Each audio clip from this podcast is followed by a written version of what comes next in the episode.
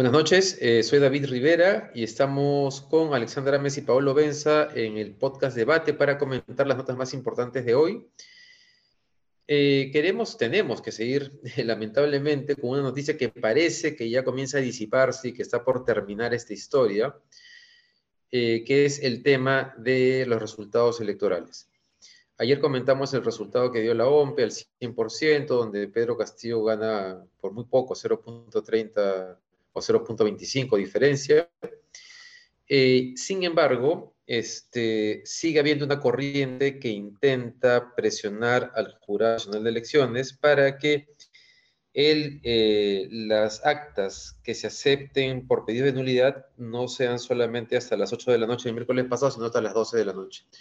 Hoy día, IDL Reporteros ha publicado la resolución del jurado de, de lo que se aprobó la semana pasada, donde está claramente definido que eh, el proceso para impugnaciones, pedidos de nulidad, etcétera, es hasta las 8 de la noche del miércoles.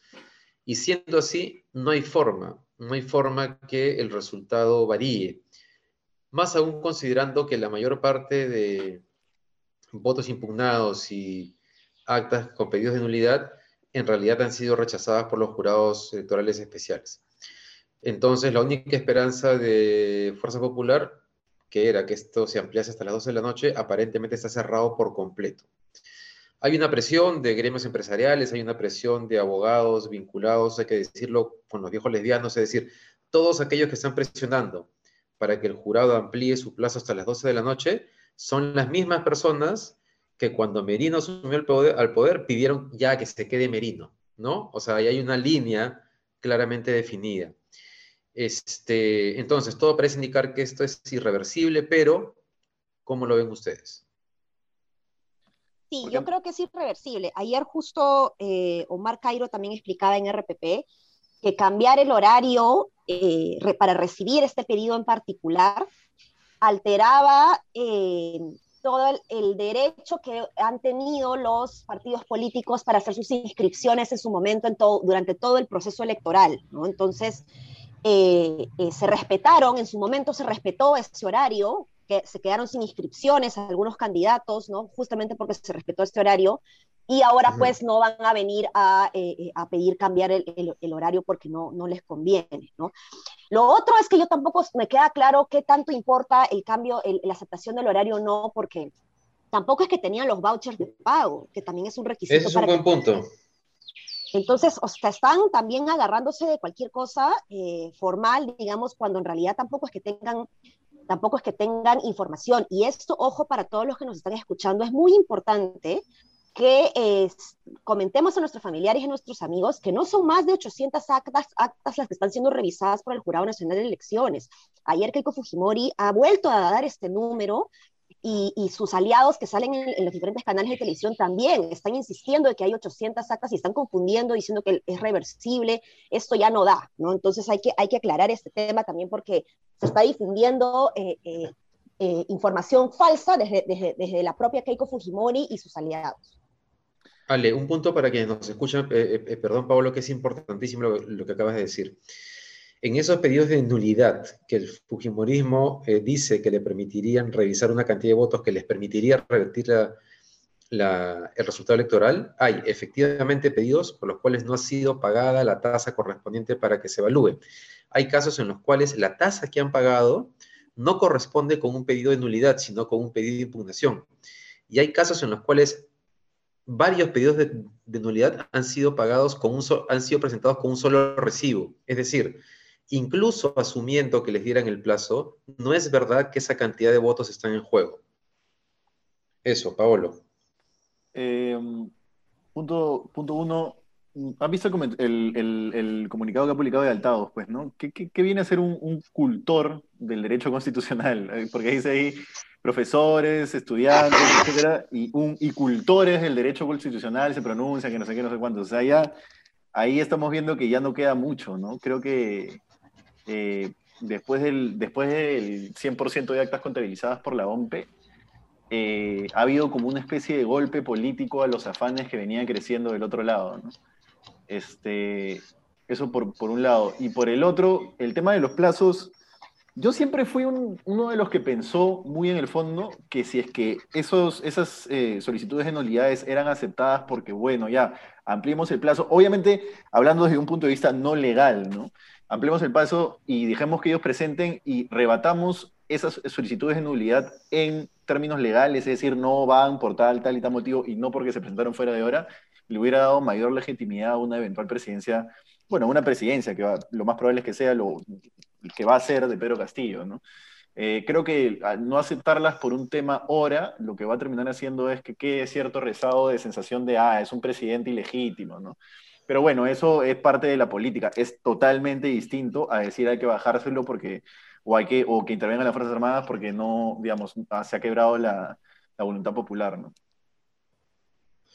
Así es.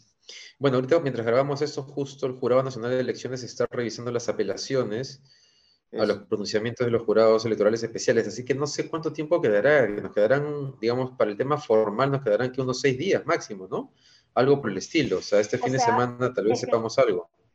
El problema es dependiendo de hasta dónde quiera llegar el Fujimorismo, porque ellos están diciendo ahora vamos a aceptar lo que diga el Jurado Nacional de, Elecciones, que podría eh, pronunciarse en una semana o diez días, pero de ahí puede salir otro nuevo recurso y así volverlo interminable, ¿no? Entonces, yo creo que aquí los, los, los, empresarios que han firmado este comunicado también tienen que ser conscientes que si les interesa la economía del país, en vez de estar perdiendo el tiempo generando más incertidumbre que hace daño, particularmente a la economía, eh, deberían estar sentándose con, con, con, Pedro Castillo para ver justamente cómo va a ser la política de gobierno y, y, qué consensos se van a hacer, etcétera, ¿no?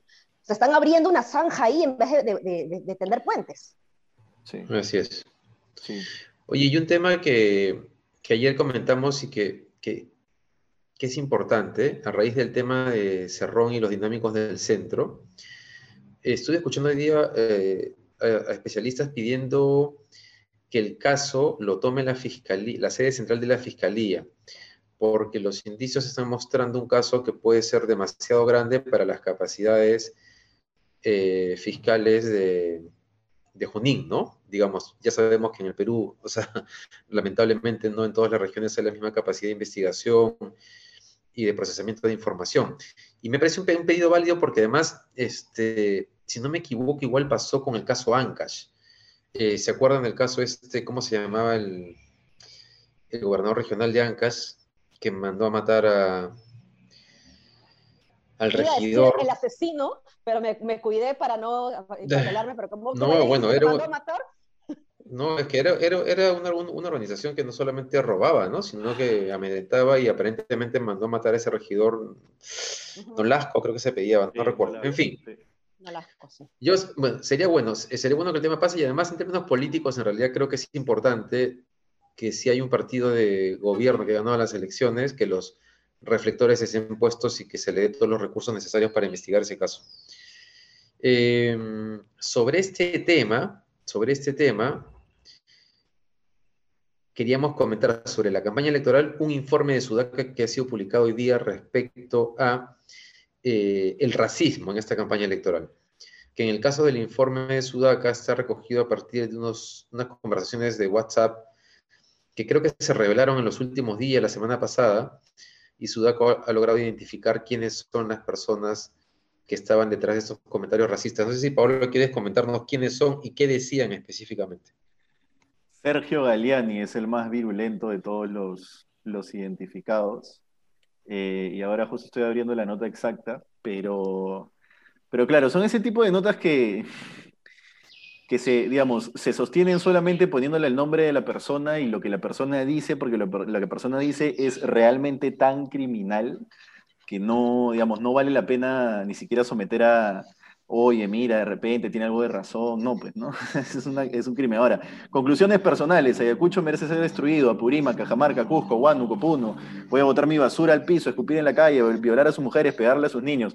Bueno, ya para qué seguir, ¿no? Pero eso es más o menos... Eh, el tono de todas las conversaciones que han sido este, filtradas, primero recogidas por nosotros y verificadas y, verificadas y comprobadas que son veraces, ¿no? Este, y bueno, los más virulentos son Sebastián Galeani, eh, de 29 años, y, déjame un segundo, y, Paro, y Alberto Parodi Castro, también de 29 años. Todos tienen como núcleo social el Colegio San Pedro, ¿no? El Colegio de Sodalite San Pedro. Bueno, nada, esta es la clásica hipocresía de la clase alta limeña, pues, ¿no? Pero, en fin, ya cuando estamos hablando. además. Además, y cuando ya estamos hablando de alguien que llama a cometer crímenes como em, exterminar regiones, ¿no? Violar mujeres, creo que ya, digamos, en fin. Ya es difícil decir algo porque las solas palabras de ellos hablan por sí solas. ¿Sabes qué, Pablo? Eh, antes de darte el pase, tal vez, este, claro, la virulencia de estos mensajes, eh, en, algunos chats este, eh, leía comentarios de amigos que decían que estos tipos, más que racistas y discriminadores, eran personas con desequilibrios este, psicológicos y mentales. ¿no? Mentira, no. Lo cual, no, no, pero espérate, es que es interesante porque, eh, porque y luego se armaron unos debates ahí en, en un chat y, y, y hay poca conciencia de que el racismo y la discriminación en el Perú es un problema de muy atrás, muy profundo, muy estructural, y que, y que, y que, y que tal vez la campaña electoral lo que hace es de pronto ponerle reflectores y hacer que se despierte esta, esta agresividad porque el otro está muy cerca, ¿no? Estás compartiendo un espacio común que es elegir a tu presidente. Luego vuelve la vida normal, tú vas a tu empresa privada, te mueves en cuatro distritos y no los miras, ¿no? pero es un problema de fondo que no tenemos resuelto. Y Ale, tú escribiste un artículo además sobre la experiencia en África, no específicamente sobre el tema este del racismo y discriminación, pero, eh, que, pero creo que ha habido, hay países que han tomado políticas públicas explícitas para tratar de cambiar estos comportamientos. Sí, bueno, en Sudáfrica, ¿no? Eh, eh, a, ver, Sudáfrica en los últimos, es la crítica que me han hecho algunos amigos también de la, de la columna, en los últimos 5 o 10 años sí ha, ha, entrado una inestabilidad política bien, bien fea y similar a la nuestra, ¿no? Pero después del apartheid sí se hacen políticas de eh, inclusión social bien interesantes que buscan el consenso y el reconocimiento de la ciudadanía de todos por igual, ¿no? Creo que lo que nosotros hemos tenido en el Perú eh, ha sido de alguna manera esta idea de diseñar políticas públicas para pobres, entre comillas, digamos, con desprecio, no, no, no diseñar el mejor sistema, no diseñar como si estuvieras entregando el servicio para tu mamá, para, tu, para tus hijos, sino con desprecio, ¿no? Entonces, eso de alguna manera no ha ayudado a lo largo de los años a que realmente las personas más vulnerables pues tengan acceso, a educación de calidad, a que tengan eh, acceso a los servicios del Estado, etcétera, ¿no? Entonces, en Sudáfrica lo que se trabajó mucho con la población blanca fueron eh, programas de, o sea, de, entendimiento, digamos, de, reconocimiento de la gente, eh, del otro, ¿no? Entonces algo que a mí me llamó la atención ahí era que, por ejemplo, cuando yo les preguntaba a ellos, ¿ustedes tienen espacios, playas privadas, digamos, en donde solamente van los blancos? No, eso no existe acá. O sea, y me dijeron, o sea, no hay forma, o sea, eso ya fue, eso, eso está prohibido, ¿no? Este, las playas son de todos y todos pueden ir, ¿no? Y población sudafricana eh, de, raza negra, mujeres, por ejemplo, con sus vestidos elegantísimos, eh, típicos, pero también con sus carteras y zapatos caros, digamos, occidentales, que a mí me llamó la atención. Aquí tú ves una mujer caminando con polleras y no la identificas con alguien de clase alta. Ahí se notaba que la mujer era, era de clase alta, ¿no? Entonces, han habido políticas de inclusión bien interesantes que estuvieron basadas en un sistema de becas, estos colegios tipo de excelencia como los que tenemos ahora, pero desde hace mucho más atrás, ¿no? En donde habían cuotas también para el ingreso de jóvenes a universidades de prestigio, cuotas laborales también este, para que puedan incluirse en puestos gerenciales, directivos, etcétera, ¿no? una persona, un, cachito nada más, una persona, Dale, Pablo, una persona extranjera me dijo hace poco una cosa para la que yo no tengo suficiente conocimiento como para determinarlo, pero me, me, dijeron algo así como en Perú hay algo parecido a lo que fue la apartheid en Sudáfrica, ¿no? O sea, que la, la mm. barrera que hay entre personas es tan fuerte que hay algo que se podría, o si no como lo que fue, si, por lo menos como lo que fueron los años después de que, eh, digamos, cuando ya se estaba empezando a salir, ¿no? Por lo menos eso sí, no sé. Sí, claro, no, acá tú no puedes entrar a una discoteca, ¿no? O sea, ¿no? O sea, y la excusa es esto solo para socios, ¿no? Pero del color de piel te, te da la gratuicidad o al toque eres asociado inmediato, digamos, ¿no? Claro, salvo que tengas el otro color de piel, pero ya te hayas producido de tal manera que parezcas ellos. Porque justo, justo lo que quería eh, comentar a raíz de lo que decía Sale es que, es que aquí nos sentimos muy orgullosos de, por ejemplo, las tejedoras andinas que de pronto alguien de Lima las descubre y comienzan a hacer diseños bajísimas para el mercado internacional, o generamos políticas públicas para ellos, pero todo eso funciona mientras estén lejos o si se acercan, que se comporten como nosotros. No digo como nosotros incluyéndome, porque, estoy, hablando como si fue, como, como ellos, ¿no? Entonces, y eso en sí mismo revela que tenemos un problema serio este, de convivencia, eh, o sea, de convivencia y de respeto, porque no es tolerancia, es de respeto mínimo a las costumbres este, que son diferentes, ¿no? Yo les quiero comentar una cosa que tiene que ver con, no con racismo y con discriminación, pero sí con esta falta de apertura para el pensamiento, para, para, para la gente que piensa diferente. No sé si les he contado que, que estoy este, en este momento en una lista para la Asociación de Egresados de la UP, ¿no? De la Pacífico, que las elecciones son mañana y pasado. Bueno, hace dos días me llamó un amigo que trabaja en Bélgica a decirme, oye Rivera, quiero entender qué está pasando porque en los chats de la Pacífico dicen que te has vuelto izquierdista. Hoy me llama una amiga del fondo a decirme que, David, dicen que eres un radical de izquierda. Entonces, entonces hay, una, hay un problema en nuestra élite. No solo estoy abriendo el tema de racismo y discriminación a todo aquello que se salga del molde. Entonces ya no eres una élite, eres una tribu. Y tú, porque tú quieres que tu tribu piense como tú, se comporte como tú y tenga tus costumbres. Y espero que en algún momento entiendan que eso no es ser una élite, eso es ser una tribu y lamentablemente no tenemos una élite en el Perú que tenga capacidad de plantear una visión de país, de crear un discurso compartido. Tenemos a los Jaime de Altaos y etcétera. Yo, una, una, ah. una, reflexión final, ¿no? dos, en realidad, para, para no quedarme con las ganas. Que la primera es, cuando veo la, la virulencia con la que tratan el voto de otra persona, estamos hablando de una elección, yo siento que para mí se traduce como si ellos vieran, ok, mi voto vale igual que el tuyo, porque así es como está estipulado en la norma, pero eso no se traduce en que tú valgas igual que yo, ¿no? Entonces por eso te puedes terminar y etcétera, ¿no? Es decir, para ellos la democracia no está y por eso les es tan fácil obviar los principios democráticos y decir, bueno, que vengan los militares para que no asume ese señor, ¿no?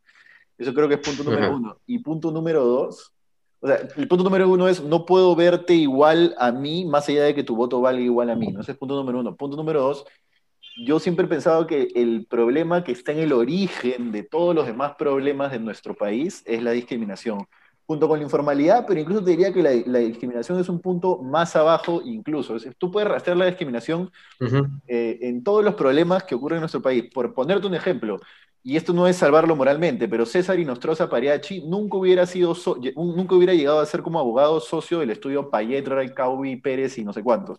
¿Por qué? Porque es Inostroza Pariachi. Este, entonces, ¿qué tenía que hacer para, para, para, para, subir en el escalafón abogadil en el que estaba, en el que lo habían combinado a estar? Ser corrupto, ¿no? Es decir, no lo estoy salvando moralmente, pero digamos, todo puede rastrearse de alguna manera a la separación que hay entre élites, normalmente blancas, y el resto del país, que es la mayoría. Y, ahora, ahora, que mencionas esto, eh, Paolo, este, Ale, eh, no recuerdo el nombre de la investigadora de la UP que hizo este, esta investigación donde enviaba exactamente el mismo currículo a empresas privadas, solamente les cambiaba el apellido o eh, lo hizo con un tema de género, hombre-mujer y también con apellido, apellido, ¿cómo decirlo? Guamán, este, ¿no? Urbano, y cómo solamente ese cambio terminaba determinando a quién llamaban y a quién no. Este, es una prueba ciega. Y tal vez Castillo, eh, recoja todo en su conjunto y por eso es esta animadversión y, esta, y, este, y este miedo, ¿no? Porque es eh, diferente eh, racialmente, culturalmente y además tiene ideas que van contra el establishment, entonces, contra el statu quo. Entonces, de pronto es la síntesis de todo aquello que la élite limeña detesta, ¿no? Sí. Eso hace que la respuesta sea mucho más fuerte. Claro, no solo detesta, sino que estás acostumbrado a verlos abajo tuyo, ¿no? Como esta foto que ha estado dando vueltas todavía, eh, eh, donde estás con el, esta chica que está al costado de una trabajadora del hogar, que es la que está cargando el letrero para la marcha, eh, ¿no? A favor de Fujimori, ¿no? Entonces, estás acostumbrado a verlos como tu, tu servidumbre, por lo tanto no se te ocurre en tu paradigma que sean capaces de asumir poder, ¿no? Exacto. Porque, dónde, eh, ¿por qué? Porque, porque ¿cuál es tu rol después, ¿no? O sea, ya, si el otro tiene poder, ¿yo qué soy, no? Exacto. Entonces ahí viene el miedo, la desesperación. Que, con Toledo no pasó eso porque Toledo finalmente estaba gringado, ¿no? Era, era el cholo de Harvard, el cholo sagrado, estaba, estaba casado con una eh, francesa, belga, no recuerdo su, su, su, su, belga, ¿no? Entonces, este, lo mismo Jan Tumala, incluso, en Francia, ¿no? Pero con Toledo incluso, Ale, con Toledo pasó, y muy fuerte al comienzo. Este, de alguna manera, Pedro Pablo Kuczynski ayuda a que, vamos a dejar de llamarla élite, a que la, tri, a que la tribu... A que, a que, la tribu pudiente de Lima este, aceptara eh, que alguien como Toledo podía gobernar el país. Pero fue duro. PPK fue, llamémosle entre comillas, el blanqueador de Toledo en su momento, ¿no? Y por eso yo creo que, claro. a ver, más allá de que Cerrón sea un elemento nefasto, pero cuando Cerrón cuelga la foto con Castillo y se ve a dos personas de color oscuro dándose la mano, próximos presidente y probablemente asesor en las sombras, yo siento que eso a la élite peruana, llamémosle tribu como está llamando David, le ha haber generado un escalofrío desde la punta de la cabeza hasta el último, hasta la última vértebra, ¿no? Porque digamos, no solamente es izquierda, no solamente es incertidumbre, sino es que la tribu, la tribu de élite peruana realmente es racista, es discriminadora. Entonces, por eso creo que se está viendo hoy algo que nunca se ha visto, hasta menos yo no lo he visto, ¿no? Estos, estos delirios de la élite. Sí, pues si va a ser así, si es que gane, o sea, cuando asuma, esto, esto se va a sostener un tiempo, ¿no? Sí. ojalá estos comentarios nefastos que estamos viendo, ojalá sirvan como un insumo para generar el sentido de urgencia que necesitamos para de una vez por todas tener políticas serias de inclusión social, ¿no? No, no, es posible. El racismo para mí es la madre de todos los problemas aquí en, en, el Perú, ¿no? No, no, podemos ser desarrollados si seguimos eh, no reconociéndonos como pares, ¿no? Ay, sí, tal cual.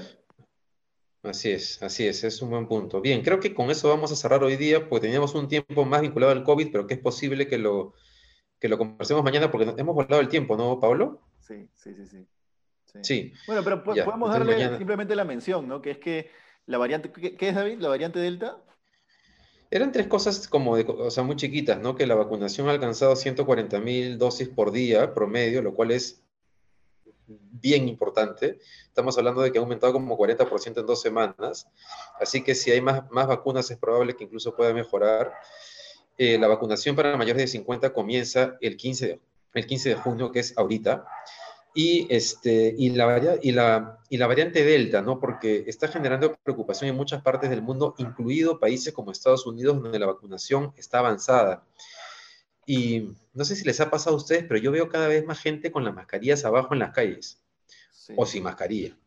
Este, pero bueno, podemos desarrollarlo mañana. Lo cual es alucinante, ¿no? Y me van a decirle, pero tú has estado en una cámara frigorífica todo este tiempo, ¿por qué no te pones la mascarilla? Claro, sí. Oye, una, un tema que sí podemos comentar rapidito, Paolo, que tú lo has visto, es este tema de pedido de, de, impedimento de salida del país para Julio Guzmán. ¿No les parece que es... O sea, yo hasta donde recuerdo, el caso no tiene... O sea, está basado en, lo, en la denuncia de un congresista, basado en una publicación periodística, pero no he visto que la Fiscalía haya presentado pruebas de que efectivamente hay un proceso de lavado de activos en curso. Eh, no sé, Pablo, ¿tú, querías, ¿tú tenías algún comentario sobre eso, creo o no? Que me parece rarísimo, ¿no? Porque yo entendía que había sido, todavía, a ver, no tengo ahorita en la mente exacto el hilo exacto, pero era algo así como la, la noticia que había leído un ex congresista que dio una declaración que se investigue y fue recogida por un, un periódico que publicó una portada y en base a eso se hace una investigación, ¿no? Pero bueno, no tengo la información suficiente para decirte si es que después se consiguió o alguna prueba o algo, pero es raro, por lo menos es raro. Me has, hecho acordar, es una chica, una chica en bikini sentada en el playa. una cosa Claro, el tema es que el Poder, claro, el poder Judicial va, va, a evaluar este viernes 18 de junio a las 10 de la mañana el pedido de que Julio Guzmán no salga del país, salvo que haya realmente pruebas contundentes que aparezcan en estos días ya parecería, no sé, parecería, digo, en condicionar de estos casos en los cuales este, eh, hay como un exceso de, de medida, ¿no? Pero bueno, ese es un tema para discutirlo más ampliamente.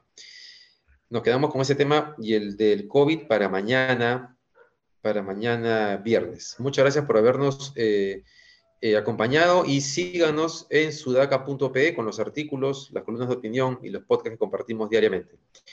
Que les vaya muy bien. Hasta mañana. Hasta mañana. Chao, chao.